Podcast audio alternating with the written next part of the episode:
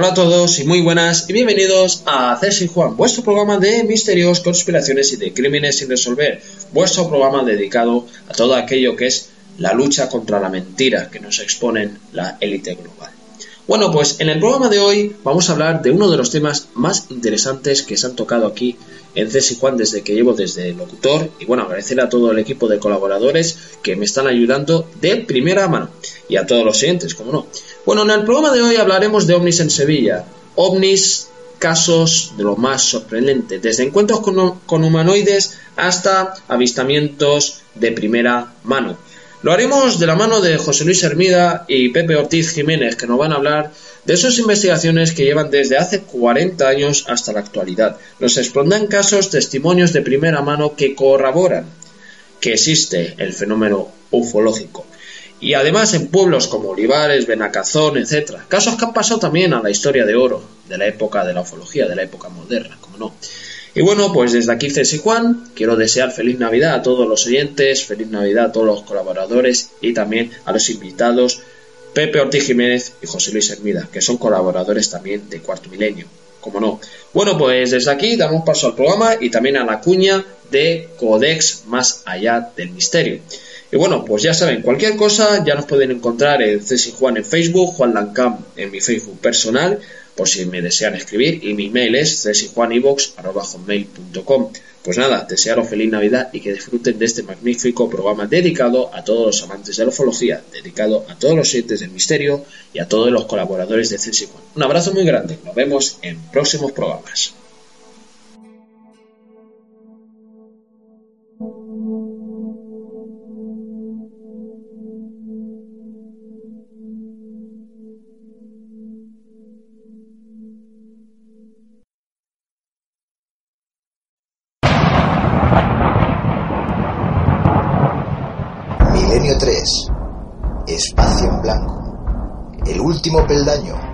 La rosa de los vientos.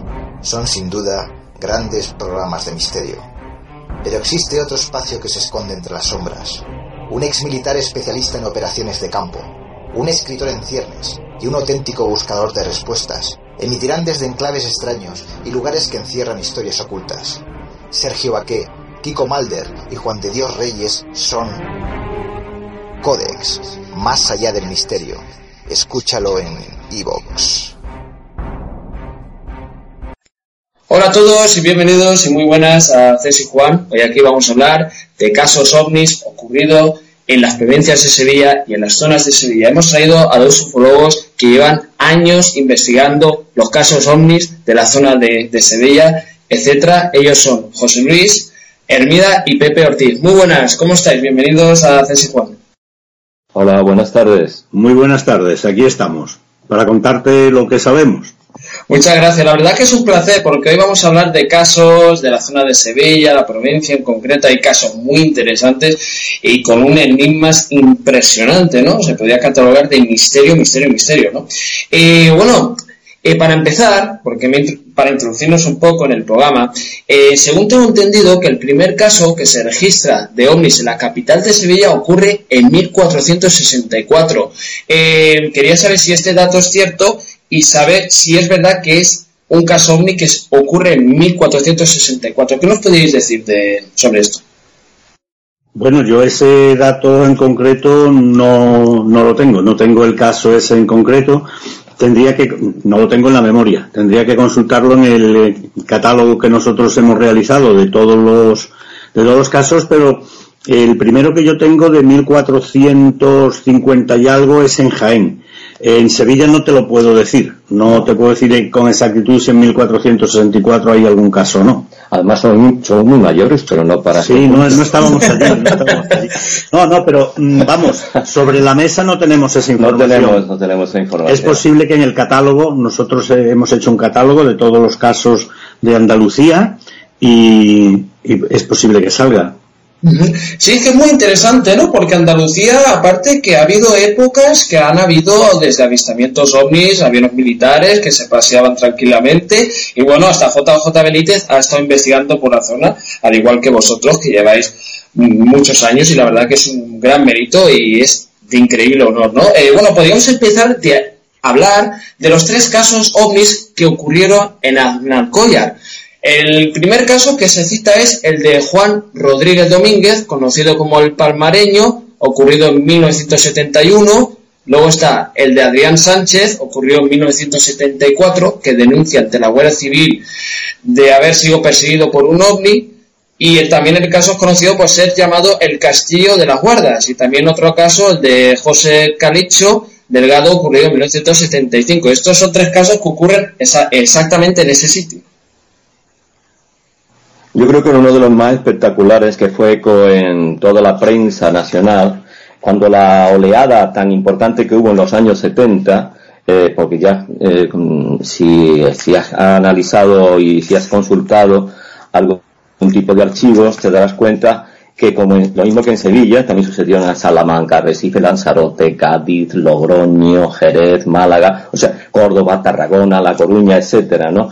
Fue una oleada ovni muy importante en todos los años 70. Pero si, si no, no o sea, si hablamos, que podemos hablar con, o sea, con datos muy concretos, con el caso de Adrián Sánchez, que el caso de Adrián Sánchez ya nosotros lo tratamos en cuarto milenio y desde aquí, por supuesto, quiero hacer puntualizar una de las mejores entrevistas que se le ha hecho a Adrián Sánchez, la ha hecho un compañero nuestro, Moisés Garrido, para la revista Más Allá. Eh, Adrián Sánchez, eh, yo creo que ya todos, muchos, muchos lo conocen, era un viajante sevillano. Adrián Sánchez tenía, cuando se sucedieron estos hechos, unos 31 años. Era, para ser más exacto, creo que era eh, representante de calzado. Sí, sí, exactamente. Y no parte Este señor que mm, se presentó en el partido de la Guardia Civil, como tú bien dices, como tú ya has dicho, Juan, en la, localidad sevillana de Castillo de las Guardas, que es donde se presenta, para, denunciar mm, que había sido perseguido por un ovni. Nosotros hemos estado in situ en esa carretera, hemos visto donde aterrizó esa nave nodriza, que sale este, este, este ovni, este, esta aeronave, que persigue a Adrián Sánchez, para ser más exacto, te puedo decir hasta la marca del coche, era un Dian 6, ¿eh? Eh, ya te puedo imaginar, ya me imag eh, podría todos tus oyentes eh, hasta qué punto este hombre tuvo, lo pasó bastante mal, porque con vamos, vamos a situarnos en esa carretera que todavía no estaba asfaltada, con un en seis, pues estuvo a punto de salirse de la carretera, llegó totalmente asustado a la comandancia de la Guardia Civil, como he dicho antes, de, de Castillo de la Guarda, y aseguraba, aseguraba en la carretera esa donde que se dirigía a Nalcoya, eh, eh, pues estuvo perseguido por un, por una, por esta aeronave. Pero que él, previamente, él había visto, él bajó del coche y había visto esta aeronave, eh, la, la mm, digamos, la nodriza, que estaba aterrizada ahí en esa zona, como una especie de vado que está aproximadamente de la carretera unos 200 metros, sí, no, llega, eh, no, llega, a 200 metros, mm. aterrizada allí. Él la describe, la describe perfectamente como una, nave ovalada, ¿no? Y que desde allí, pues... Decía exactamente, perdona, como un avión sin alas. Como un avión sin alas, o sea, una forma más bien mm. ovalada, ¿no? Y, nada, pues esto fue, como te, como te he dicho antes, fue eco en toda la prensa nacional de la época. Tanto es así que yo, yo lo defendí tanto en, el programa Cuarto Milenio porque por poco le cuesta el puesto de trabajo a Adrián. Porque este hombre ya, eh, yo creo que, no estoy seguro, eh, pero creo que fue tratado psicológicamente, creo que tiene un tratamiento. después de un caso así, ¿Mm? ser perseguido varios kilómetros eh, por una nave, porque fue una pequeña nave que iba a entrar en, el módulo y que, que, no, que al verlo a él aparcado en la carretera se dirigió hacia su coche. Totalmente. Iba pues casi a ras de techo del coche, persiguiéndolo, y él, bueno, llegó a un cortijo, mm, en medio de la nada, porque en aquella época era el único cortijo que había en todo el trayecto desde Jerez a Alcollar, eh, le contó a la gente del cortijo lo que le había pasado y le recomendaron que siguiera claro, a la parte de la Guardia, Civil, Él iba desde Andalcoya a Nerva. ¿eh? Pero aquí lo más, lo más importante, creo que debemos de puntualizar, es mmm, cómo se trató en su época a este hombre. Yo lo dije anteriormente en Cuarto Milenio, te lo, te lo voy a decir, Juan, no lo trataron bien. Lo, fue una, fue perseguir, o sea, lo trataron de, hasta de loco, que mentía, que quería un protagonismo, cuando, cuando lo que vio, porque después hemos, hemos investigado otros casos de nosotros, que si quieres después te lo, te lo hacemos costar, que es muy parecido a la de Adrián Sánchez. Lo que pasa que era otra época, hoy estamos en el siglo XXI, gracias a Dios, y hoy ya el fenómeno ovni lo vemos de una forma distinta, lo vemos más normal de lo que se veía antes. Sí, además eh, quiero comentar algo porque es, muy interesante lo que has dicho. Eh, bueno, es normal, es normal, la gente en, en, aquellos tiempos no solía creer en estas cosas, ¿no? Y cuando tú dices, mira, que he visto un ovni, ahí al lado pues te, tomaban de loco, ¿no? Pero hoy en día ya se están grabando más avistamientos ovnis en todos los países del mundo, en México, en parte de Latinoamérica se dan muchos casos de ovnis y realmente la gente se está dando cuenta que está viendo un cambio de despertar, ¿no? Porque antiguamente no era así, pero a, día de hoy sí, está habiendo bastantes cambios en la vida del ser humano, ¿no? Y creo que estaréis de acuerdo con lo que he dicho, ¿no? Pepe y José Luis. No sé si queréis comentar algo. Básicamente, hoy en día, pues, aunque encontramos reticencia en muchos testigos a, declarar lo que han visto, pero bueno, cada vez se abren más porque cada vez es más público y notorio que el fenómeno OVNI pues ha dejado de ser tabú y existe, y sobre todo en una zona como la que es Olivares, Gerena, el Castillo de las Guardas y Aznalcóllar. Es increíble esa zona para mi modo de ver, es una de las más ricas del mundo en avistamiento ovni. Yo tengo en casa, antes de venir, hice un recuento, traje cinco o seis casos, pero tengo más de 50 casos de primera magnitud en esa zona. Pero encuentros cercanos, incluso aterrizajes, ¿no? Uno de ellos en tu, en tu propio pueblo, ¿sabes? Una especie de, de formación tremenda, el 8 de, el 8 de diciembre del año 80, visto por más de 60 personas en la Plaza de Olivares, cruzando la Plaza de Olivares, abarcaba toda la extensión de la Plaza Olivares a una altura de unos, de unos 700, 800 metros, porque había nubes bajas, y eran como, como 10, como 15 o 20 esferas eh, que parecía que pertenecían a un conjunto total, dirigidas por una nave triangular, y cada una de esas esferas tenía una estela roja, por eso decían que podía ser una hendidura en la nave principal y lo que estaba pasando por encima de la plaza era una nave gigante mm, y lo que estábamos viendo eran luces y hendiduras en el fuselaje. Como te digo, dirigidas por una mm, nave triangular, lo ven más de 60 personas en la plaza del pueblo dura el avistamiento varios minutos tranquilamente, o sea, no es una cosa de pasada, y pocos minutos después, pues, mm, según algunos testimonios, aparecen dos reactores de las fuerzas aéreas por el ruido que llevaban y por la velocidad que llevaban, como persiguiendo el, el avistamiento. Curiosamente, un matrimonio que en ese momento se acercaba a Olivares por la carretera mm, ve también esa misma nave. Ve una nave nodriza gigante como seguida de unas 26 luces y que cruzaba la carretera y se alejaba a gran velocidad.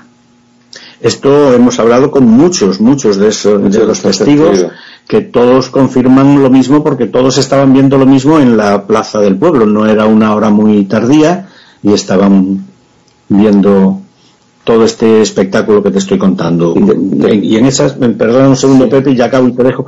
Y en esa proximidad, en esa proximidad, en la carretera que va de Olivares a Gerena, tenemos casos de aterrizaje, tenemos casos de persecución, tenemos casos de avistamientos masivos y en el vertedero del Berrocal de Gerena también tenemos un cuasi aterrizaje investigado y en las cercanías de Gerena, pues en lo que nuestros compañeros Joaquín Mateo Nogales y Manolo Gilco llamaban, llamaban una, una noche terrible, pues hubo unos casos donde la nave llega a bajar hasta tal punto que unos trabajadores que estaban cultivando algodón se tuvieron que tirar al suelo para que no les diera.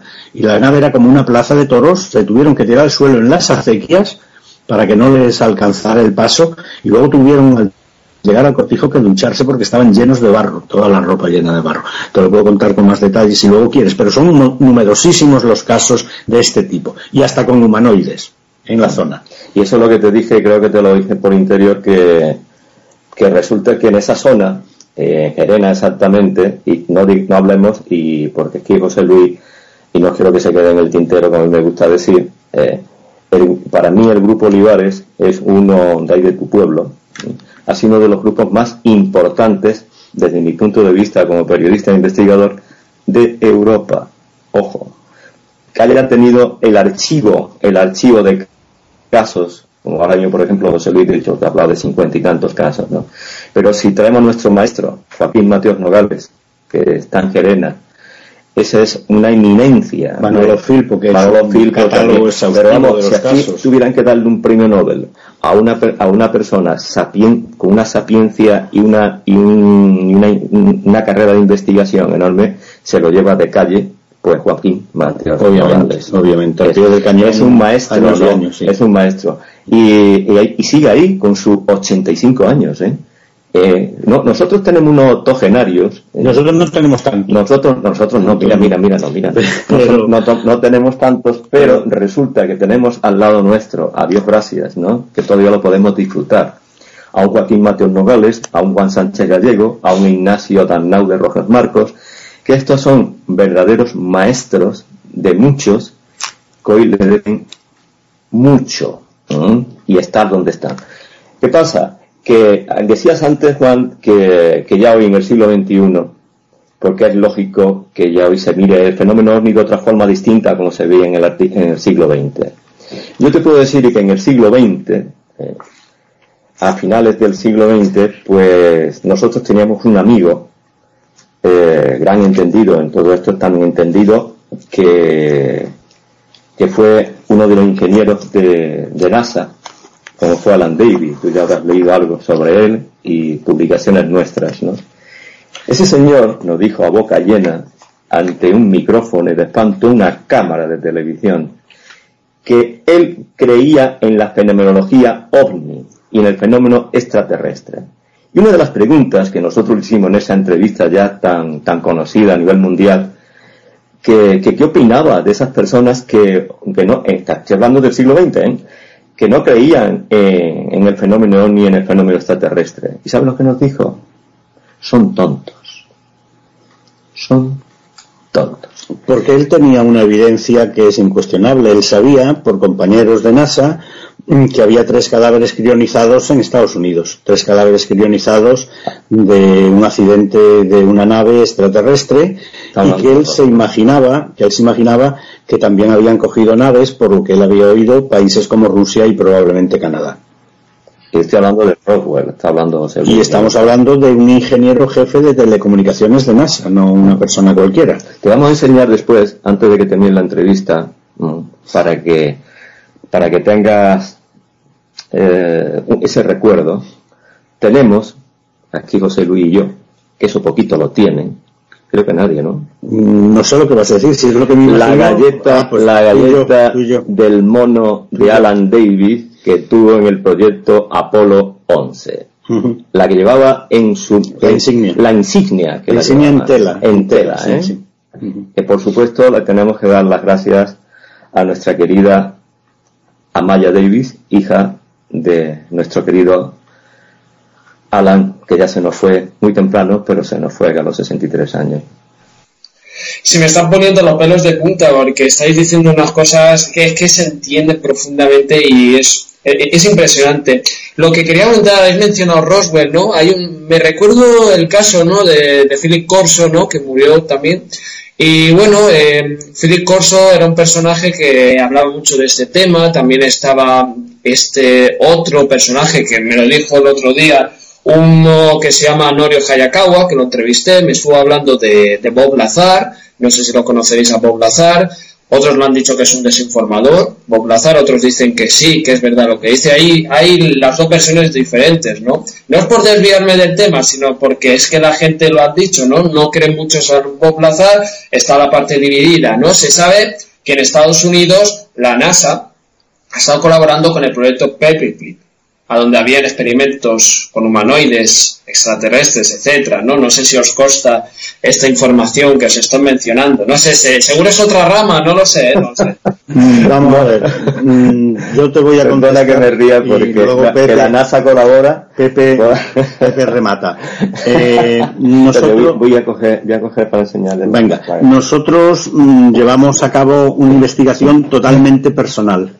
Los casos que nosotros investigamos no los conoce nadie porque, a no ser que nosotros los demos a conocer, no son casos publicados. Nuestra investigación es tan, tan seria y tan formal que mientras no tenemos datos muy fehacientes y suficientes de un caso, no, no lo damos a la luz o no lo publicamos. Eh, nosotros en colaboración, evidentemente, con otros grupos, como, como antes te estaba haciendo referencia a Pepe, Joaquín Mateos Nogales de Gerena, Manolo Filpo de Gerena, Ignacio Darnaude y una serie de compañeros más.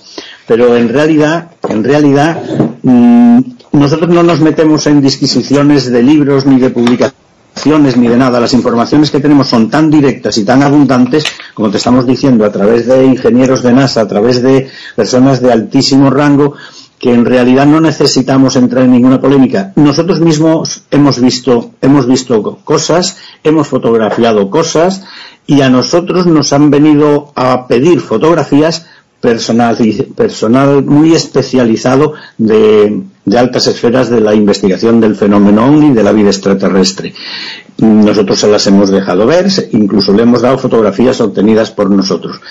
Por eso te digo que que mm, en realidad mm, las discusiones de, libro de si existen, si no existen, de información, de desinformación, nosotros tenemos las nuestras. Nosotros hemos contactado, pues yo que sé, Pepe, con más de 200 testigos a lo largo de nuestras investigaciones. Pilotos, de controladores todo aéreos. Mira, ahora te voy a enseñar que tengo aquí atrás, aquí en el despacho, yo tengo la placa ASCAS de, de controladores aéreos. desde la persona más sencilla, un, un agricultor del pueblo, hasta tenientes coroneles del ejército que han, que han estado detrás del fenómeno OVNI, ¿no? O como te decíamos hace un momento, ingenieros de la NASA. Y entonces nuestras fuentes, pues, las tenemos, nosotros investigamos los casos, tenemos muchísimos casos que investigar y en realidad no nos metemos en ningún tipo de disputa. El que quiera creer, que crea, y el que no quiera creer, pues nos da igual para él. Nos da igual. Si yo tengo, como te decía antes, en la finca La Pisana, ¿Sabes dónde está? Al lado de tu pueblo, entre Gerena y Olivares. Sí, me suena. Yo tengo un aterrizaje de humanoides con huellas en el suelo que las tiene recogidas Joaquín Mateos Nogales en moldes de yeso. No tengo que irme a ninguna parte, lo tengo aquí. Si es que no doy abasto con lo que tengo que investigar aquí. No, le, testimonios y le queremos enseñar porque por, lo mejor es demostrar más que hablar. Es verdad, ¿eh? Muchos, hablan mucho, pero tienen poco. Aquí tienes, por ejemplo, en la galleta de, del Apolo de NASA. 11. Del Apolo 11. Apolo 11, sí, sí, sí, estoy viendo impresionante. pero, pero cogida del uniforme de, del uniforme, de Alan Davis, por, por, su hija. Por su hija. Brutal. Brutal. Aquí tienes la placa ASCAS y no creo que se la den a cualquiera de controladores aéreos, ¿eh?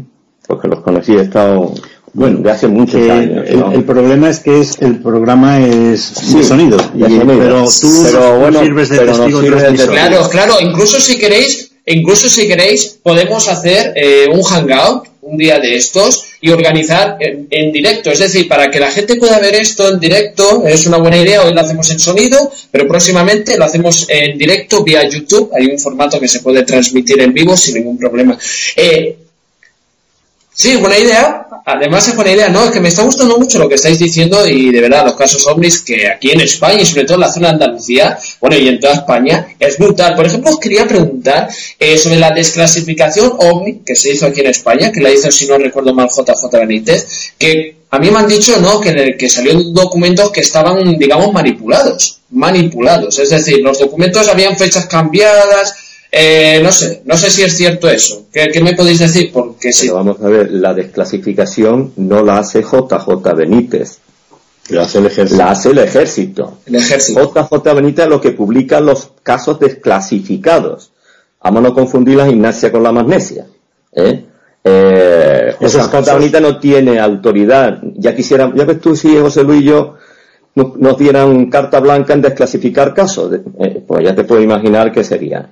Lo que sí te quiero, lo que sí te quiero decir que siempre se hablan de los mismos y hay muchos casos que no se han dado tanta publicidad como, como a otros y son, si le digo, si te digo, más importantes. Algunos han estado tirándolos por los suelos.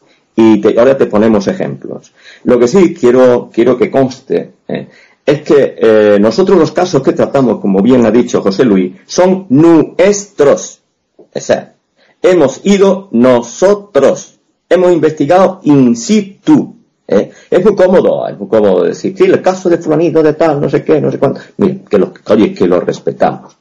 Mm, Ahora, que, eh, que hayamos, que hayamos hecho entrevista a los testigos presenciales, que hayamos ido al lugar y también mm, te puedo decir pasarnos noches, en ese lugar hacer alertas hacer mediciones mediciones en llevar a los testigos al lugar testigos. por ejemplo Dentro de la alerta OVNI 2012 que hicimos con, con Iker, que los dos fuimos corresponsales de, de este programa, porque Iker, eh, digamos que uno de una persona que además de amigo lo queremos.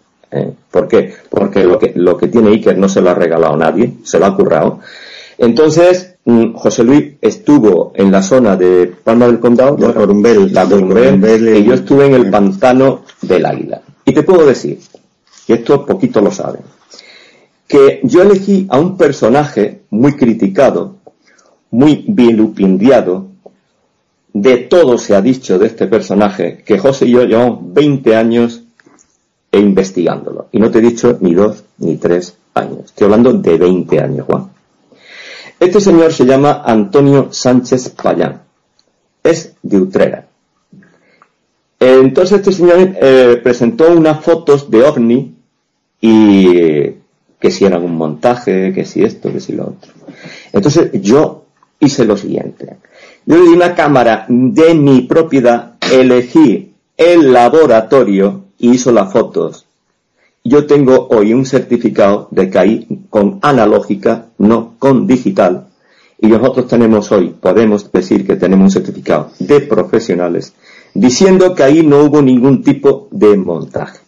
Y cuando hicimos la, alerta ONI 2012 y yo estuve en el pantano del Águila, a las 2 y 14 minutos de la madrugada, porque el que eligió el lugar fue Antonio Sánchez Payán, y me dijo, esta noche vamos a tener movida OVNI. Y a, y a la hora que dijo él, a las 2 y cuarto de la madrugada, que ahí está grabado la desconexión que hice yo con, con Milenio, hubo una, aproximadamente, me puedo equivocar en, minutos, hubo una, una manifestación Entonces creo, esta persona ya hay que tenerle un respeto. ¿Qué pasa? Que yo cuando hablé con esta persona, una persona sencilla, humilde, que sin medio de ninguna clase, que no tiene ni, ni, ni, ni pensarlo hacer un montaje fotográfico y máxime Estoy hablando de analógico, porque hoy coges una cámara, una, la mía, eh, una, yo tengo una de 80 Nikon, ¿no? No presumas, hombre, no presumas. No, sí es verdad, no pues mira, ¿por qué no? Pues, pues como te lo estoy diciendo, bueno, entonces ahí tienes un, un, uno de los casos que ya en su momento nosotros ya publicaremos con fotos, con certificados, para poner a este señor en su sitio. Bueno, en definitiva, en definitiva, mm, dejando el tema que está tocando Pepe. Em, nosotros no nos metemos en ninguna polémica con nadie porque tenemos nuestras propias fuentes de información. Nosotros investigamos porque queremos saber.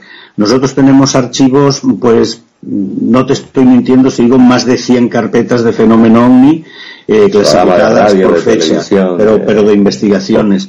Mm, en la zona esta que estamos refiriéndonos, pues montones, más de 50, pero de primerísima magnitud. En la provincia de Sevilla pasan de los 100, ciento y pico. Entre Sevilla y Huelva llegan a los 300 tranquilamente, porque nuestro campo de acción también ha sido el Coto de Doñana. Con permisos de entrada en las zonas más íntimas del Coto, hemos logrado fotografías que se han publicado en libros de Benítez, porque se las hemos cedido, eh, y hemos obtenido pues una serie de grabaciones y de filmaciones de fenómeno OVNI contrastados además con las torres de control que en aquel momento estaban monitorizando los radares de acercamiento de aviones a Sevilla y estaban notando la presencia de, ecos que no correspondían a esos aviones. Quiero decir que toda la demás polémica, sabemos que hay mucha gente, mucha, mucha, mucha que trata de desvirtuar el caso Omni, que hace fraude, que incluso de casos importantes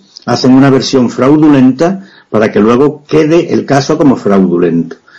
Pero nosotros no tenemos que recurrir a eso. Nosotros vamos a nuestras propias fuentes. Como Pepe no me engaña a mí o yo no engaña a Pepe, nadie nos puede engañar. Y son 40 años donde llevamos una misma línea de investigación, nosotros tenemos casos suficientes y por la casualidad de la vida hemos llegado a contactar con personas y personalidades de primerísimo rango que nos atestiguan y nos graban, no es decir, no, es que yo hablé una vez, no, tenemos las grabaciones de, radio, de radio y de televisión donde nos dicen y nos atestiguan y nos aseguran la existencia del fenómeno OVNI pruebas contundentes de la existencia del fenómeno OVNI. Entonces yo lo que quiero saber es, me da igual que se vea en Minnesota o que se vea en Alcoyer. Si hay un fenómeno OVNI, voy a estudiar ese fenómeno OVNI. Quiero saber qué es lo que pretenden, por qué vienen, por qué no vienen, intuirlo, tratar de saber las condiciones en que vienen, cuándo vienen, y todo eso lo tengo aquí, lo tengo alrededor. Nosotros poco nos movemos de Sevilla y Huelva. Tenemos suficiente con Sevilla y Huelva. Últimamente me desplacé yo a León en, un caso muy importante que ya, ya saldrá en su momento, en cuarto milenio, y, pero vamos, que ya también lo estamos estudiando y seguro que José Luis, las cuanto pueda, nos vamos para León otra vez para meternos en el Valle de los Ancares y ver lo que pasa allí. Hombre, y para tomar alguna chacinita. claro, también. El cocido maragato. Pero, lo que sí quiero hacer constar, y a César lo que es del César y a Dios lo que es de Dios, por supuesto el, fenómeno OVNI ha estado más cerca de José Luis que de Pepe Ortiz. ¿Por qué? Porque ha tenido la suerte de tener una gente Mm, con ganas de trabajar y, con ganas de investigar, eh, que eso tiene que no solamente errar, sino investigar. Y tuvieron la suerte de estar en tu pueblo, eh, que, que, es una zona maravillosa para, para la detección del fenómeno ovni. Yo me he dedicado también, por supuesto que me he dedicado muy de lleno también al fenómeno ovni, pero nosotros como amigos que somos de hace 40 años, jamás nos hemos disgustado ya dice que somos el dinámico de la parapsicología y la ufología, pero vamos que, que no nos importa. Y, no, y nos encanta, Juan, que con tú, con la edad que tienes, eh, que es sabia nueva, para, para que nos sigan a nosotros ¿eh? y sigan ahí investigando. Y que sigan abriendo puertas a estas personas que tienen una venda en los ojos. Porque decir, ya, eh, ahí viene el de los ovnis, que tiene tomate. ¿eh? Después, después de estar la cantidad de años, por ejemplo, que tú, tú, y yo estamos investigando, pues, no lo dice, ahí vienen esos, esos dos periodistas investigadores, ¿eh? que tienen un currículum que te cae, que, que, han puesto en, tanto en radio, en televisión y, y, casi y en todo el mundo casos de la importancia de este, este, este, este. Cuando nosotros nos reuníamos por primera vez en tu pueblo, nos reunimos la primera vez en Gerena e inmediatamente después empezamos a reunirnos en Olivares. Antonio Peña, Adrián Rodríguez, Joaquín Mateo Nogales, Manolo Filpo. Nos reuníamos en el casino de la plaza de Olivares. Bueno, pues había veces que nos, nos formaban círculos o, filas para que entráramos para preguntarnos cosas. Era un poco casi no ofensivo, entiéndeme, sino curioso. Oye, ¿qué habéis visto? Oye, ¿por qué venís hoy? Porque llevábamos los aparatos, las máquinas, las cámaras de fotos y pues hacía, se hacía siempre un corrillo de gente. Hoy en día ya la gente lo ve como algo mucho, mucho más normal. Te estoy hablando de hace 40 años.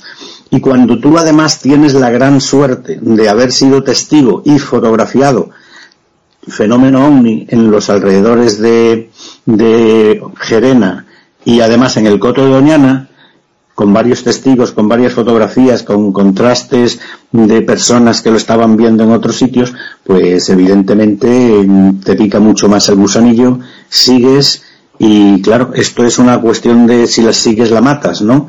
Nosotros llegamos a pasar 30 años saliendo todos los fines de semana, todos los fines de semana, o por la zona de Olivares, Gerena, Nalcollar, el Castillo, o por el Coto de Doñana. Y a veces por los dos sitios. Un día sábado por, por Olivares y Gerena, y el martes por el Coto de Doñana. Y es lógico, hemos visto cosas, tenemos fotografías, no se las han venido a pedir de sitios muy importantes, las hemos dado porque nosotros no tenemos nada que ocultar. Simplemente nos gusta estudiar el fenómeno y todo el que pueda ayudarnos a comprenderlo mejor, bienvenido. Te puedo decir una cosa, Juan. Han llegado algunos, algunos ovni, ¿eh? que yo le, a Tom Horney le llamo, como dijimos en, el, en uno de los programas con Antena 3 Televisión, de nuestro querido e inolvidable eh, Juan eh, Andrés Averasturi, cuando hicimos, que éramos también asesores del programa los límites de la Realidad, también uno de los primeros programas de misterio que se hizo en la tele que, eh, en esa época. Pues parece ser que algunos no han tachado al Mire y a mí de que no, de que no investigamos los casos. Por ejemplo, y te voy a poner un ejemplo así a bote pronto. El caso Manolo Gamito, que hace poco que ha salido en cuarto milenio. ¿Sabes cuánto tiempo hemos estado detrás de Manolo Gamito para que se ponga ante una cámara? Tú no te lo puedes imaginar. un pequeño resumen del caso. Manolo Gamito, el caso Manuel Gamito Borrego. Manuel Gamito Borrego, en el año 76, creo que fue, el año 76, en abril de 76, para ser más exacto, en, eh, amigo mío. Ve un aterrizaje y un, un, aterriza, un aterrizaje viene de, por la carretera del Rubio, eh, o sea, la que va de Marinaleda a Estepa, a, a, una, aproximadamente a unos dos kilómetros de Estepa, viene con su mini, con su mujer y con su niño aproximadamente de un año y medio, no llegaba a dos años. Ve unas luces, eh, porque si al que conozca Estepa saben que Estepa está como en un cerro, y claro, el que venga de Marinaleda ve, un, ve, puede ver muy bien las luces y esto del fondo él se que ve unas luces muy fuertes y él dice que será aquello, una ambulancia, no sé. A medida que va avanzando, la luz, claro, se iba eh, más, más reluciente. Este hombre tiene el valor, porque Manolo es muy hecho adelante, para su línea al lado de la carretera. Sube un pechito, una especie de, mm, de pendientita, con sus gemelos, que llevaba unos, unos prismáticos, ve a unos 150 metros una aeronave a tomada tierra en un trigal, ve que están abiertas unas escotillas y detrás la luz distinguía perfectamente una serie de humanoides, de personas que, o sea, de, seres que con una, con una forma definida, ¿no? Que estaban como cogiendo una serie de muestras. La mujer empieza a gritarle, mano, ven, que se fuera para el coche porque mm, no se escuchaba ningún ruido, ojo. Este hombre mm, le dice a su mujer, ve, tiene el valor, con el niño incorporado, le da los gemelos a, su mujer y la mujer es testigo presencial de que también visto su madre. Se van para casa, ¿eh? lo comenta, tú has visto lo que yo he visto, ¿no? Sí, pues estupendo. Al día, siguiente, al día siguiente hay comentarios en Estepa, todavía no existía la A92, ¿eh? a la altura de hoy el, restaurante que hay allí que se llama el Balcón de Andalucía, allí por poco hubo un, una serie de, un colapso de tráfico que no veas. Porque esa luz deslumbró a muchísimos vehículos. O sea que hubo muchísimos testigos además. Muchísimos testigos. Pero hubo un matrimonio que eran los conserjes de un colegio que queda en, en, el, en la, en, en, una, en la vida Carranza, en la vida Carranza se llama, voy a decirte exactamente. Estaban tomando el fresco en abril, hace una, una temperatura buena, y vieron cómo aterrizó esa aeronave y se quedaron viendo esperando que subiese otra vez. Al día siguiente, Manolo va a una boda con su, con su amigo Salvador García, le cuenta lo sucedido y no, y no conformándose con eso se van al trigal y ven el, la señal que había hecho esta aeronave. O sea, nosotros pusimos un cuarto milenio, Manolo y su mujer, eh, el, matrimonio solamente Josefa fue la que hizo, el testimonio y Salvador García. Esas personas yo te puedo decir que los conozco maravillosamente bien y no mienten. Además te voy a decir, Manolo no creía en absoluto en el, tema de fenómeno, de, fenómeno. Pues un caso de libro. Pues ¿qué es lo que quiere decir Pepe? Que nosotros un caso a veces lo seguimos hasta 20 años. Hasta 20 años. Detrás de los testigos que no este señor nos costó 20 años que, que se pusiera ante un micrófono y ante una cámara de televisión. No quería. Y ahora que vengan y me digan a mí que nosotros no investigamos. Y, ya. ¿Quién dice eso? No, mejor no lo digo porque le voy a dar publicidad y es un impresentable que no, que no, quiero. Pero lo que te quiero decir, lo que te quiero decir con esto, que nosotros, claro, como llevamos tantos años, eh, hasta se han apuntado casos nuestros, ¿o no?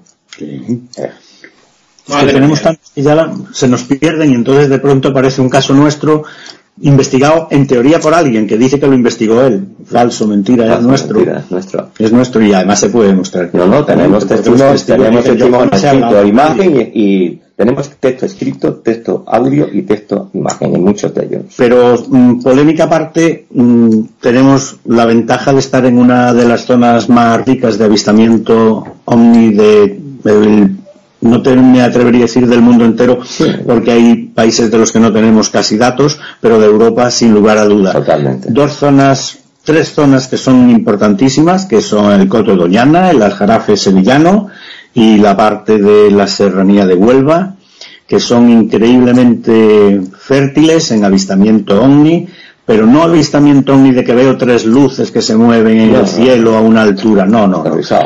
Aterrizajes, huellas en el suelo, en muchos casos humanoides y captados además por cámaras de televisión. Como me pasó a mí, Pepe hacía referencia al caso de la alerta OVNI, nosotros estábamos unas 60 personas en un cerro al lado del pantano del Corumbel y vimos una presencia OVNI contrastada como una lágrima gigante dorada que se movía por el cielo y fue grabado por las cámaras de televisión entre ellas por las cámaras del equipo de televisión de La Palma del Condado. nuestro querido Manolo. Manolo Delgado. Un saludo. Quería preguntaros, eh, curiosamente hoy he descubierto pues un caso que forma parte con letras de oro de ese libro de la historia de la ufología, ¿no? Es el caso de Miguel Fernández Carrasco y el pueblo de Benacazón, que fue el pueblo donde se avistó el caso, pues dicen que este caso, el de Miguel Fernández Carrasco, entró con letras de oro en ese libro de la historia de la ufología de España. Eso es lo que cita el artículo. Dicen que es un caso sorprendente. Lo cita el artículo y bueno, y más hasta el ojo crítico también creo que ha hecho referencia a casos ufológicos de Sevilla. Y bueno, vuestro amigo José Manuel García Bautista también investiga el fenómeno ovni, también, también habla de estos casos y, la verdad que, que son casos... sí, José Luis. El caso, el caso de Benacazón, el de Carrasco, como tú dices, lo investigamos Joaquín Mateos Nogales y yo, en el 1976. Y punto. Y punto. Y gracias a la intervención de Joaquín, convencimos a Miguel Fernández Carrasco para que viniera con nosotros al sitio donde había tenido el avistamiento. El sitio donde él había tenido el avistamiento era uno de los de los aliviaderos de lo que hoy es la autopista que va de Sevilla a Huelva. Y él nos estuvo contando allí durante más de dos horas todo lo que él había sentido, todo lo que él había vivido, todo lo que le había pasado días antes, o a lo mejor una semana antes. Vale, y entonces a partir de ahí, pues empezaron una serie de personas a decir tonterías cosas que no venían a cuento sobre el caso, sin saber exactamente nada y por lo que habían leído y tergiversando. Empezaron a decir que se lo había inventado todo el chaval. Empezaron a decir que nos había quemado. Empezaron a decir que nos había llevado a un hospital de Sevilla su chaqueta a analizar porque estaba manchada de una especie de como de gelatina de que la había dejado impresa en la chaqueta. Todos son tonterías. El problema es que este hombre no concedió prácticamente a nadie, por lo menos en aquella época, una versión del caso. Con nosotros fue hasta el lugar del sitio, hasta el lugar mismo del sitio y nos estuvo explicando. cómo, cómo aterrizó lo que él decía, una especie de cabina, y de esa cabina salen dos seres con un cinturón, con una especie de traje de, bueno, de, buzo, de él no sabía. Y si hablaban en un idioma así raro, raro, raro, que podía ser inglés o francés. El caso es que ellos hablaban de alguna forma que este hombre no comprendía y que en su cinturón tenían una luz que pulsaba, no se encendía ni se apagaba, era una luz que se, una luz roja que pulsaba y que cuando lo vieron a él automáticamente por una especie de rampa de luz que tenía la nave se subieron y desapareció la nave. Y al subir la nave fue cuando él se puso la mano para que no le diera ese chorro de luz que despedía la nave y quedó quemada parte de su cara. Sin saber cómo ni cómo no, él llegó a su casa, la puerta estaba cerrada por dentro con pestillo de esos de hierro de los antiguos, apareció dentro y apareció diciéndole a su familia, cierra la puerta, cierra la puerta que viene la estrella porque él se sentía perseguido por la estrella que él había visto. Nosotros lo estuvimos entrevistando, como te digo, en el lugar de los hechos durante más de dos horas. Y bueno, tendría que haber sido un actor estupendo y tendría que haberse dramatizado su situación y haber hecho cosas inauditas para que mm, todo fuera un montaje. Luego vienen otros, dicen que lo han investigado, dicen que son apropiados voy a decir una barbaridad. Desgraciadamente no sé cómo ahora se puede investigar ese caso porque Pepe y yo estuvimos intentando volver a contactar con él y este señor ha fallecido. Ha fallecido. Ha fallecido. Y entonces nos han dicho que han contactado con él y él ahora tiene otra versión del caso. como, como no sea desde el más allá, que no, habrá por con el fenómeno de su fenómeno de fantasma. hay mucho fantasma no es más fantasma, el que dice eso es más fantasma que el fantasma que se puede manifestar. Y por supuesto, ese señor que acaba de nombrar, José Manuel García Budista, me gustaría que diga los casos que ha investigado personalmente. Pero que es que yo no te niego que haya investigado un caso, no lo haya investigado. No, personalmente. Este está investigado. Él, Cuando este caso está investigado, probablemente él no había ni nacido. Ni nacido, para empezar. ¿Vale? Probablemente no había ni nacido, porque está investigado en enero, en enero del 76.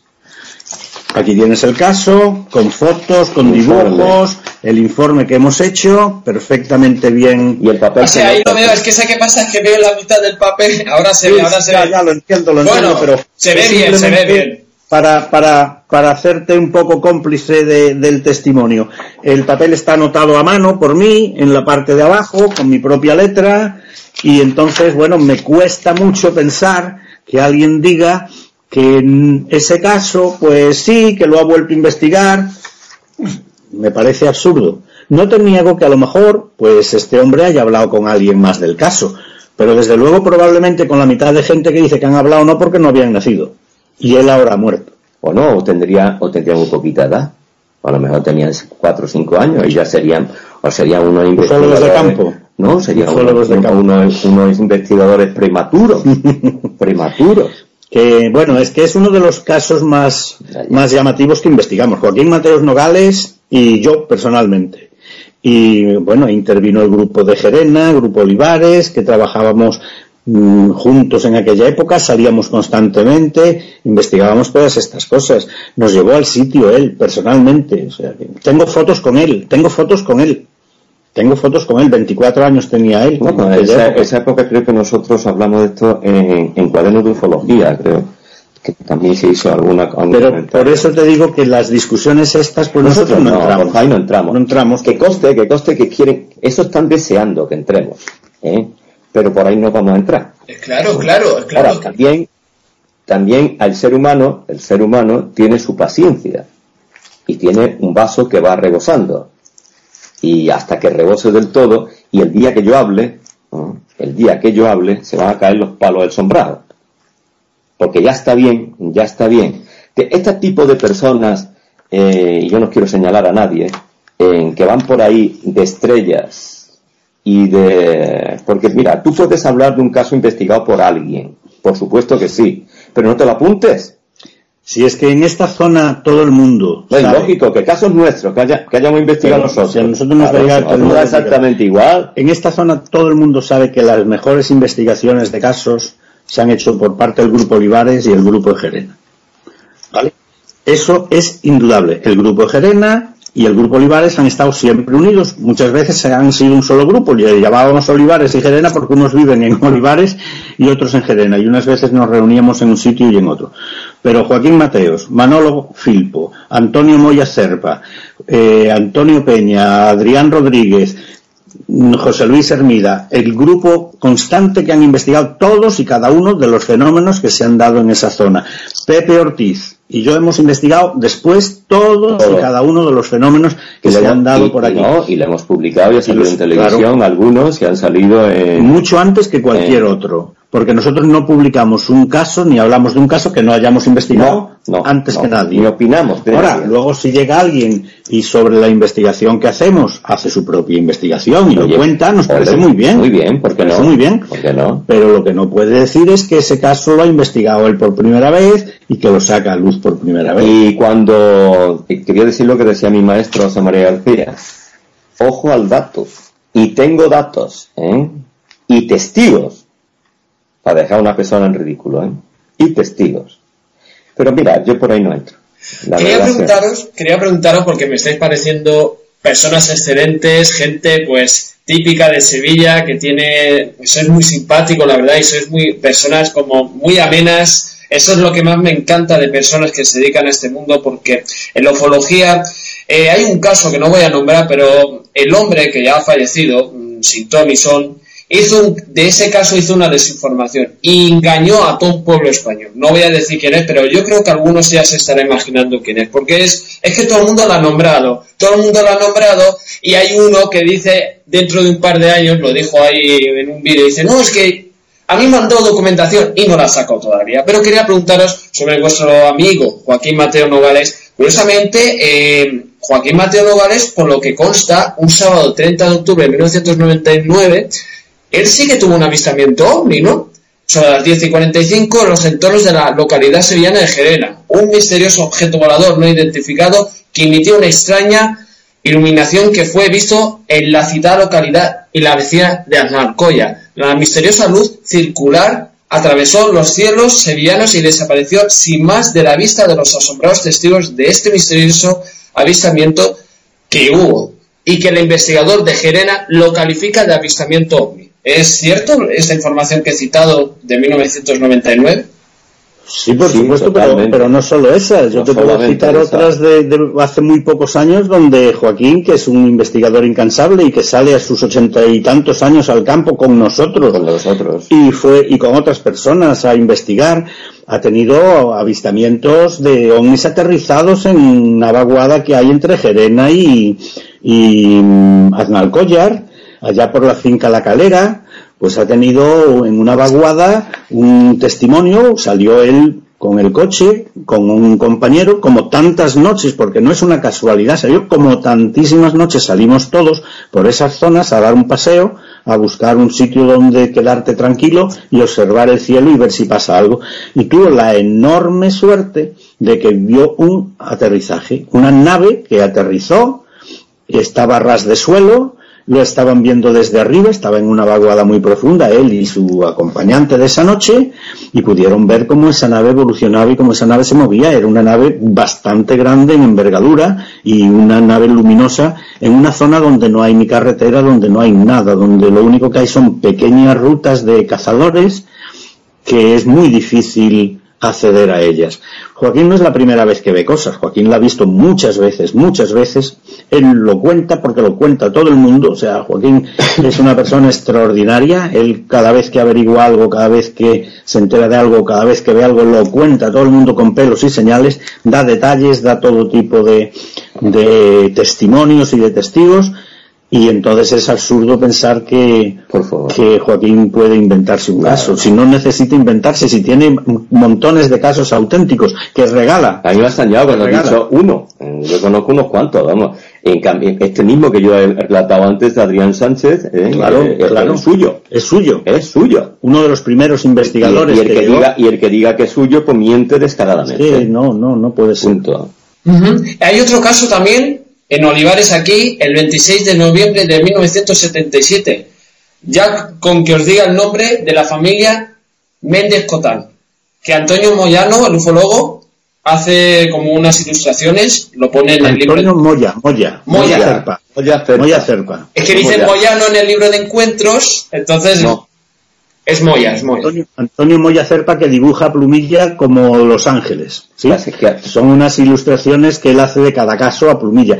Mm, eh, Antonio Moya ha hecho las ilustraciones a Plumilla de casi todos los casos que han sucedido en Olivares, en Gerena, en Andalcollar, en Guillena, en todas partes.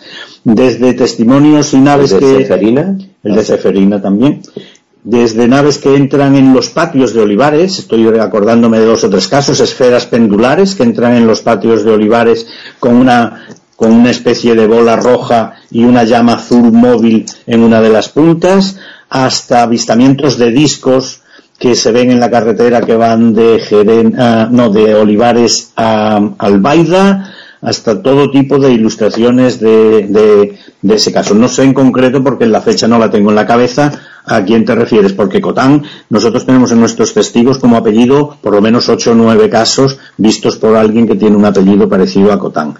Eh, uno de los casos más importantes en esa zona ha sido también el de Calero Gelo, que venía en una motocicleta de, de Gerena y ve cómo hay una nave casi de 30 metros posada a la altura de, la Torre Mocha, la torre que hay, la Torre San Antón, la que hay entre Gerena y, Olivares y bueno, ve cómo esa, ese uso, gigante está posado a una especie de un metro, a una distancia de un metro del suelo, con unas ventanillas y como cuando él pasa y acelera, se levanta y le sigue y llega a la gasolinera diciendo mirad, mirad lo que viene ahí atrás.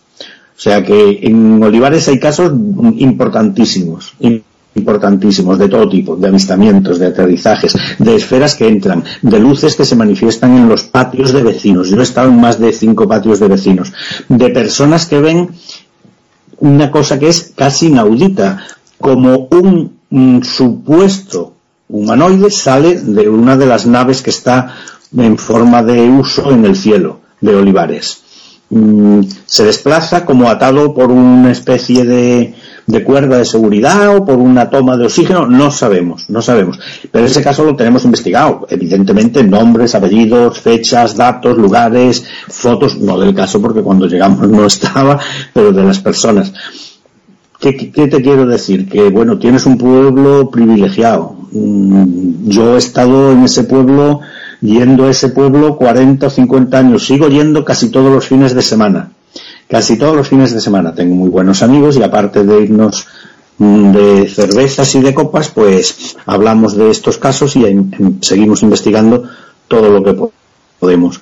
Y bueno, si algún día tú quieres, yo te puedo enseñar parte de esos archivos que tengo de, ese pueblo para que tú veas que estás en una de las mejores zonas de investigación. Claro, quería, Quería comentaros, eh, bueno, yo vivo muy cerca de aquí, de la plaza del ayuntamiento, diría unos 10 minutos, ¿no? Entre el Barramete, seguro lo conoceréis, el Barramete que está, que está llegando para Olivares, la Retonda, y que está, bueno, es una zona muy de, gente que viene de trabajar, se toman unas gordas, ¿no? Lo típico, y bueno, la plaza del ayuntamiento, el bar El Casino, pues es un bar de los más históricos de Olivares, ¿no?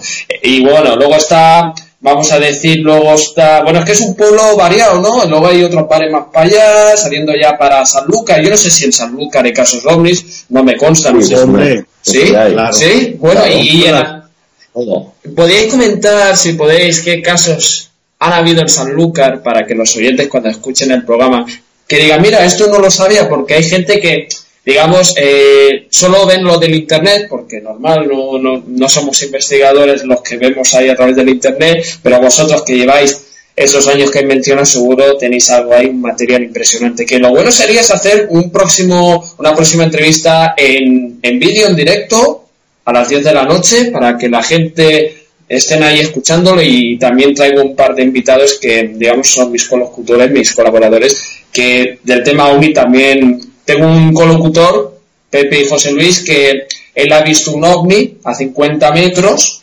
Y nosotros también. ¿Sí? sí. Madre Mira, son, hemos sido testigos. Son tantos, tantos los casos que tenemos. Yo he visto dos casos, que, he visto personalmente por mí. Sí, es que si tú me dices, tráeme casos de Sanlúcar, te traigo cuatro o cinco, pero son cientos y yo ahora mismo te puedo contar uno que me acuerdo. No son fechas exactas ni nada.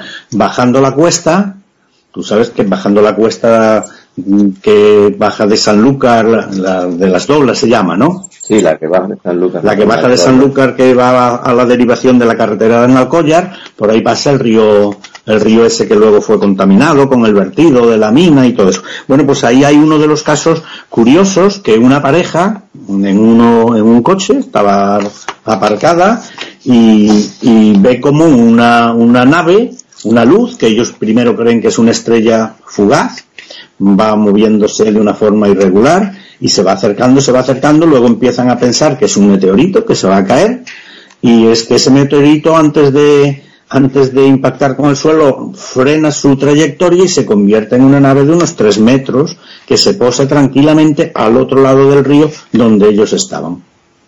Esa nave era de un color azul anaranjado, alternando, tenía, según su testimonio, una especie de cúpula que no saben si era mm, transparente o simplemente estaba mm, produciendo reflejos de otro color porque tampoco tenían un campo de visión perfecto, estaban detrás de unos árboles y al cabo de un cierto tiempo una luz desciende de, se proyecta desde esa nave hacia el río, llega hacia el río, ilumina ligeramente el agua, están así unos minutos, ellos aterrados no sabían si encender el coche y marcharse o seguir allí escondidos a ver qué pasaba, la luz se apaga, aquello empieza a girar sobre sí mismo, se eleva y se va al, final mismo de la cuesta, tú sabes dónde está, al final mismo.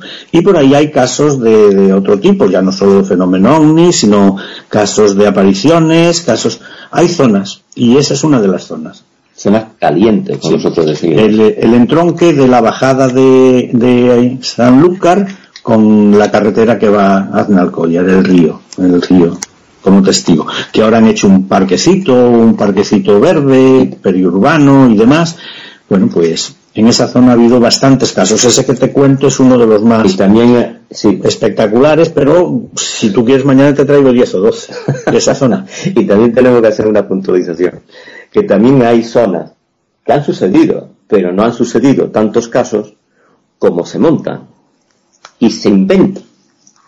Por ejemplo, Morón de la Frontera, base aérea de Morón. Da la casualidad, Juan, que aquí este que tienes delante de este micrófono, delante de pantalla, tiene pase oficial en la base aérea de Morón. Porque mi empresa, porque yo además de ser periodista, ya estoy jubilado de empresas, pues trabajo con Estados Unidos. Entonces, yo he tenido, en esa época que decían ellos, yo trabajaba, mi empresa trabajaba allí, y yo tenía pase oficial, que yo podía moverme por la, por la base aérea tanto española como, eh, como mm, americana tranquilamente y tengo muy buenos amigos, tanto, eh, tanto altos bandos militares de Estados Unidos como de España. Y máxime cuando el marido de mi hija, para colmo de los colmos, es militar y trabaja en la base aérea. ¿Tú crees, Juan, que yo que soy investigador periodista, que me apunto un bombardero, a un bombardeo, si hubiera pasado tantas cosas como dicen en la base aérea, yo no, hubiese sabido? Máxime, viviendo, yo estaba viviendo en Morón ocho años. Mi casa, la terraza de la casa donde vivo en Morón, que la tenemos todavía en Morón, se ve perfectamente toda la base aérea. Allí sí ha habido fenomenología OVNI, no te lo discuto. Pero esas movidas que se han inventado ciertas personas es mentira.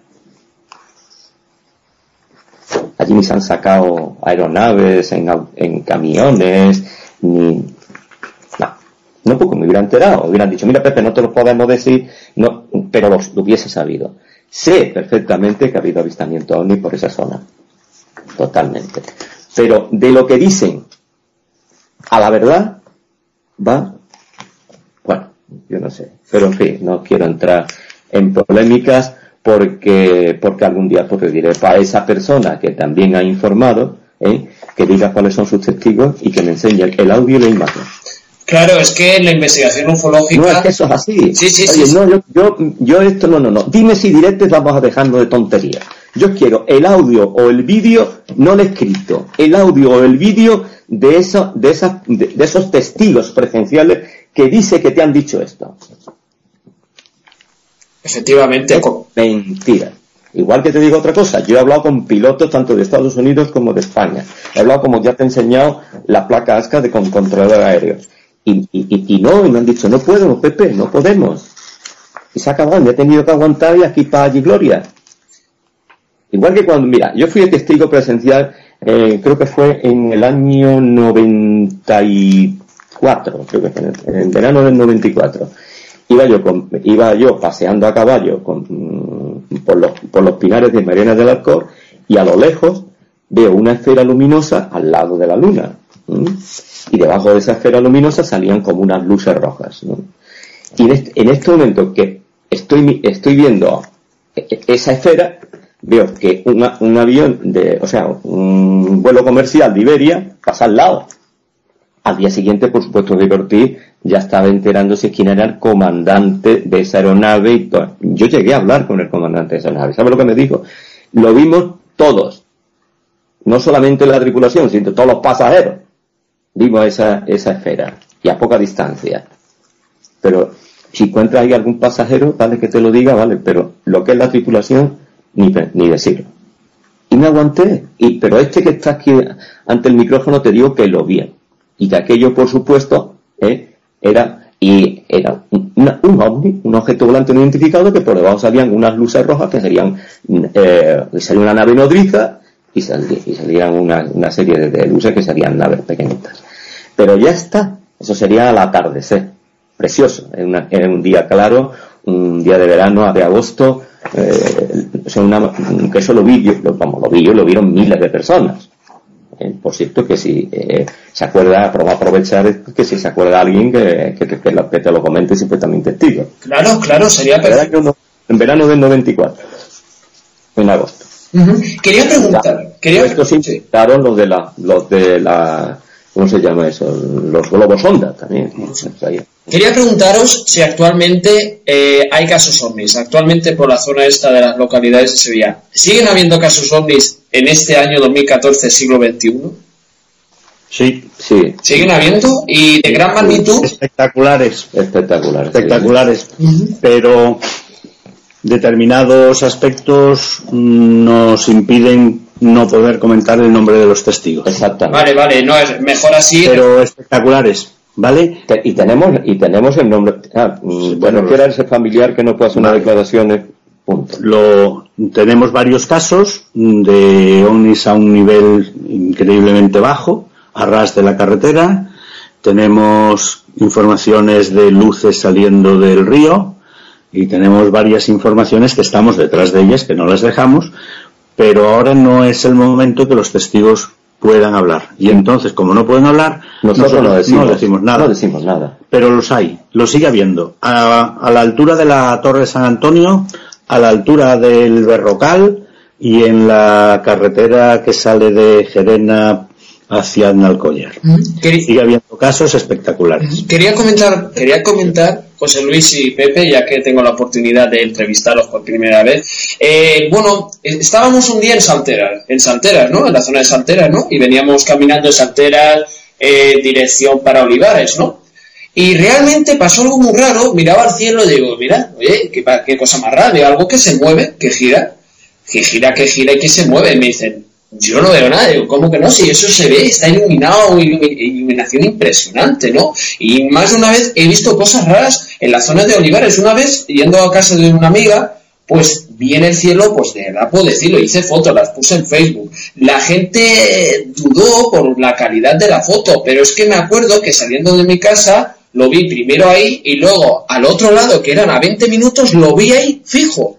Y para mí era con, para mí era un platillo volante, pero no lo puedo asegurar y tampoco no quiero decir que si lo era, pero es que era, o sea, era una forma, era así, era una cosa redonda, tenía como algo raro, no sé, para mí lo era. Y luego el otro día llegando aquí a mi casa, pues miré al cielo, no había nada, pero había una iluminación impresionante, impresionante.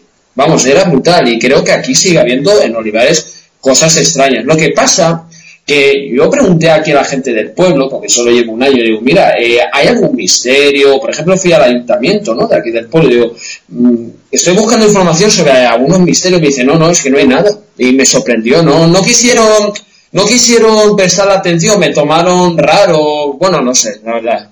Te voy a comentar, te voy a comentar una cosa, mira. Eh, yo no sé si lo que tuviste es algo extraño o no. Mm, tú poco a poco irás aprendiendo a distinguir lo que en realidad tiene visos de ser real o no. En esa misma carretera que tú dices, que yo frecuento bastante, porque voy a Salteras bastante, eh, eh, tenemos casos de testimonios de un avistamiento de un triángulo con luces en las puntas y de unos de tres círculos que van flotando y dando vueltas sobre sí mismos hasta que se pierden detrás de unos tejados. Y en Olivares tanto es la importancia de Olivares que Jiménez del Oso y Juan José Benítez, ¿te acuerdas de ellos, no? Sí, sí. Pues vinieron a Olivares y estuvieron en el casino de Olivares con nosotros entrevistándonos y investigando durante dos días los casos de la zona, por lo buenos y lo cuantiosos que eran. O sea, vinieron a Esprofeso para hacer un programa.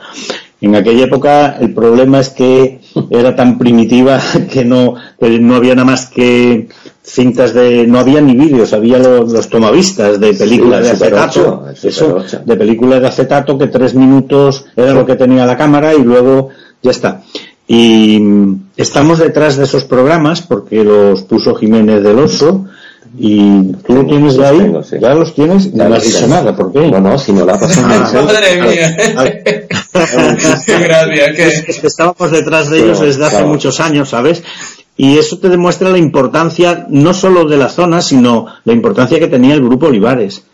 Benítez, Jiménez del Oso venían a hablar con el Grupo Olivares, se pasaban noches enteras en una casa que teníamos en un corralón que había pegado a la plaza de Olivares, que ahora ya han construido apartamentos.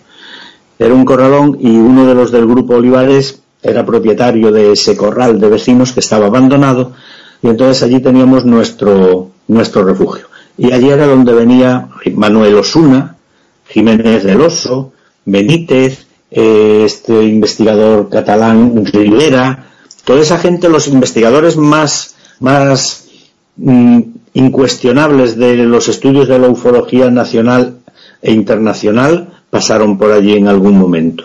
Fíjate tú si hay importancia. Ahora, nosotros hemos tenido alcaldes que nos han confesado Mm, pues montones de cosas y nos han facilitado cuando ellos vinieron todo tipo de información. Cuando tú vas y le preguntas, aquí pasan cosas raras, te van a decir que no. Te van a decir que no. Ahora tú dices, ustedes han oído hablar de fenómenos son y aquí, pues a lo mejor te dicen políticamente, no, bueno, parece que alguien habla, pero te aseguro que es una zona que sobre todo por los años setenta y tantos hasta de 71, 72, hasta el 85 hubo una casuística omni increíble. A partir del 85-90 empieza a descender casi en picado y se traslada más bien a la zona ahora de la Torre Mocha de, de Gerena, de la carretera de las Guardas. Estamos ahí pendientes de tres o cuatro casos muy, muy espectaculares, incluso con fotografías. Es impresionante porque además, además, eh, lo que me dijeron me hablaron, ah, que se hizo una alerta ovni, creo que fue en el 2002, que me lo dijeron, y dice, no, es que no se vio nada, eso es lo, que me dijeron, digo, bueno, pero eso no puede ser, caballeros, porque aquí estoy seguro que hay algo, y en este pueblo, aparte del Conde Duque, aparte de que hay espíritus, y aparte de otras cosas, estoy seguro que de esto también, y estaba segurísimo. Y a donde ahora estoy entrevistando a vosotros y me estáis confirmando que este pueblo, de a donde estoy viviendo, es el pueblo, digamos, con unos casos impresionantes, la verdad, y que me quedo con, e, con ese punto de vista impresionante que tenéis. Joaquín, Joaquín Mateos le llama el triángulo magnético, Gerena Olivares Arnalcollar. El triángulo definitivo en el estudio del fenómeno ovni, pero del fenómeno ovni cercano. ¿eh? No estamos hablando de lucecitas que se ven con el cielo, que se, que se mueven por el cielo, sino fenómeno ovni cercano. Aterrizajes, humanoides, rastros en el suelo, múltiples testigos, plazas del pueblo vista que, que, son cruzadas por ovnis a baja altura o por formaciones de ovni con más de 60 testigos. Bueno, yo comprendo, comprendo que pues alguien diga que eso no es nada, que eso son rumores. es lógico, mira, pues ¿qué tiempo llevas en Olivares? Un año, solo un año. Un año. ¿Qué personas conoces en un año en Olivares? bueno, gente del ayuntamiento, que tengo amistades así por encima, gente del pueblo que son, digamos, amigos de mi madre, amigas de mi madre también, y yo le preguntaba a una señora que vive aquí 35 años.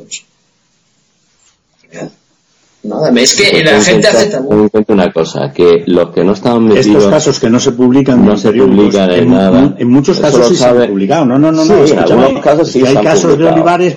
Hombre, claro, nosotros, de nosotros mismos lo hemos publicado. Del, del, orden de 8 o 9 casos. En de ufología no, no, no, han salido. En periódicos como ABC se han publicado El Correo de Andalucía. Y tengo el caso de, Adrián Sánchez, extraído del diario ABC. Se han publicado casos del eh, pueblo. Extraído del diario ABC de del año 1974, del, 20 de marzo del 74. Se han publicado casos del pueblo con, con dibujos y todo, o sea que sí. Lo que pasa que, bueno, si hay personas que viven en, un mundo donde esto no le interesa sobremanera.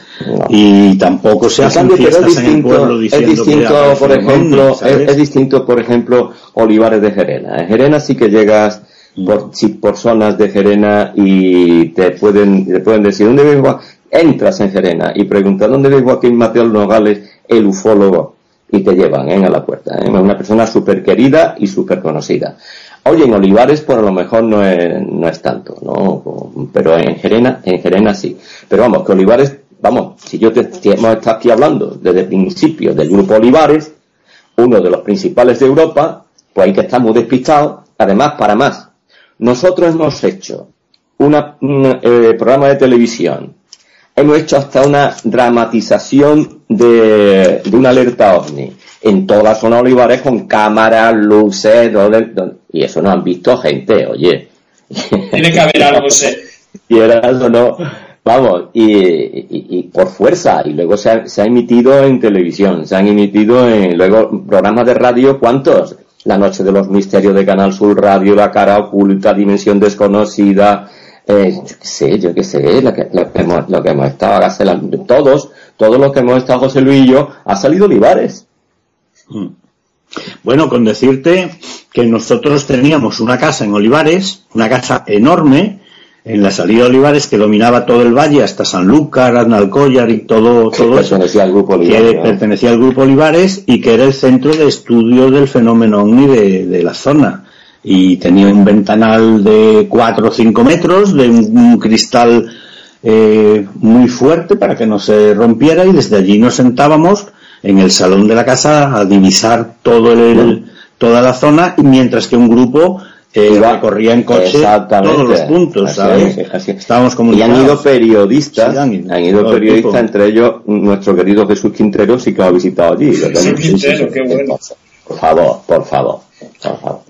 Lo que pasa que, bueno... no, que puede ser que haya en no, lugares gente despistadilla. ¿Tú qué quieres? Ya, y que no le estos temas pues le pues bastante. Era lo que yo estaba mm, diciendo. Son personas mayores, son personas mayores, es lo que yo dije, lo, de los ovnis, lo de los ovnis, yo no, yo no, no creo nada de eso. Si son muy jóvenes tampoco, porque últimamente casos espectaculares no hay, los que sabemos no pues se han publicado. Pero a mí me da mucha alegría, José Luis, tú que eres, tú que eres profesor, Ayer estuve yo mm, haciendo una, charla, más, bien fue una, mesa redonda con que me bombardearon en el, en el IE Santa, eh, Santa Aurelia aquí en Sevilla. Oye, yo me lo pasé de maravilla. Ayer había más de 150 chavales con, profesores, con, y, y, yo, iba a hablar, iba allí a hablar mm, para preparar una, una, eh, para una conferencia de José Luis mía, ¿no? Y, y, me, y me cogieron a traición. Y entonces, entonces allí tuve casi dos horas casi dos horas con ellos, ¿eh? Y nos lo pasamos estupendo porque tienen una, tienen un periódico que es el, país, el, país de los niños y, allá que me, allá que me entrevistaron, allá que montamos el pingote, ¿no? Y sí, yo creo que la juventud de hoy está muy concienciada con el tema, con el tema ufológico. ¿Por qué? Porque hoy el que crea que el planeta Tierra, y más y ya con, con, todo, con todo lo que está sucediendo, y más en el siglo XXI, somos el ombligo del universo, apaga y vámonos, ¿no? Que es lo que yo le dije a un señor en el programa de Cuarto Milenio cuando hablamos del tema de ruinas en la Luna. Y hoy no, hoy por hoy, hoy por hoy, y no ahora, eso, pero eso están todos los libros de, de sagrados de todas las religiones, que así pueden, de, demuestran y lo dicen, ¿no? Que, siempre, porque yo siempre digo lo mismo, que por qué todas las culturas de todos los pueblos del mundo, del planeta Tierra, porque han mirado hacia arriba y sus dioses, y sus dioses vienen de lo alto. Ah, ¿por qué será?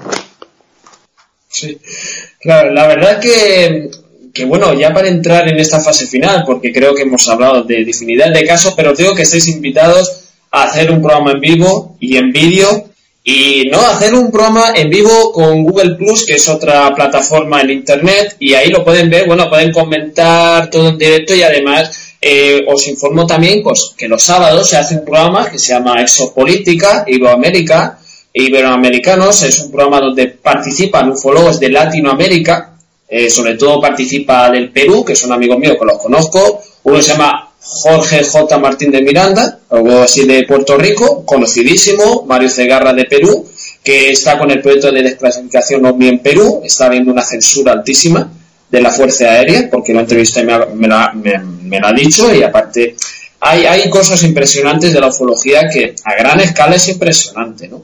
Pero también hay de esos ufólogos que van desinformando, que eso es un tema que mucha gente lo habla, esto lo otro no, pero es un programa que se emite en vivo en YouTube. Si queréis, yo le comento a mi compañero que también de ufología le encanta, él conoce unos casos también de Sevilla, porque bueno, él, él ha investigado también y ya os, ya, os ya les diré para que os pueda poner en contacto con, con, vosotros, porque la verdad que el tema OVNI, él es una de las cosas que le apasiona, eh, digamos que hace programas también de tipo ovnis, así ufología, y, le, y ya se lo comentaré. Y bueno, antes de concluir, eh, me gustaría que para que la gente os pueda escribir y decir, mira, que tengo una pregunta para vosotros o alguna consulta, ¿no? Pepe y José Luis. Eh... por supuesto.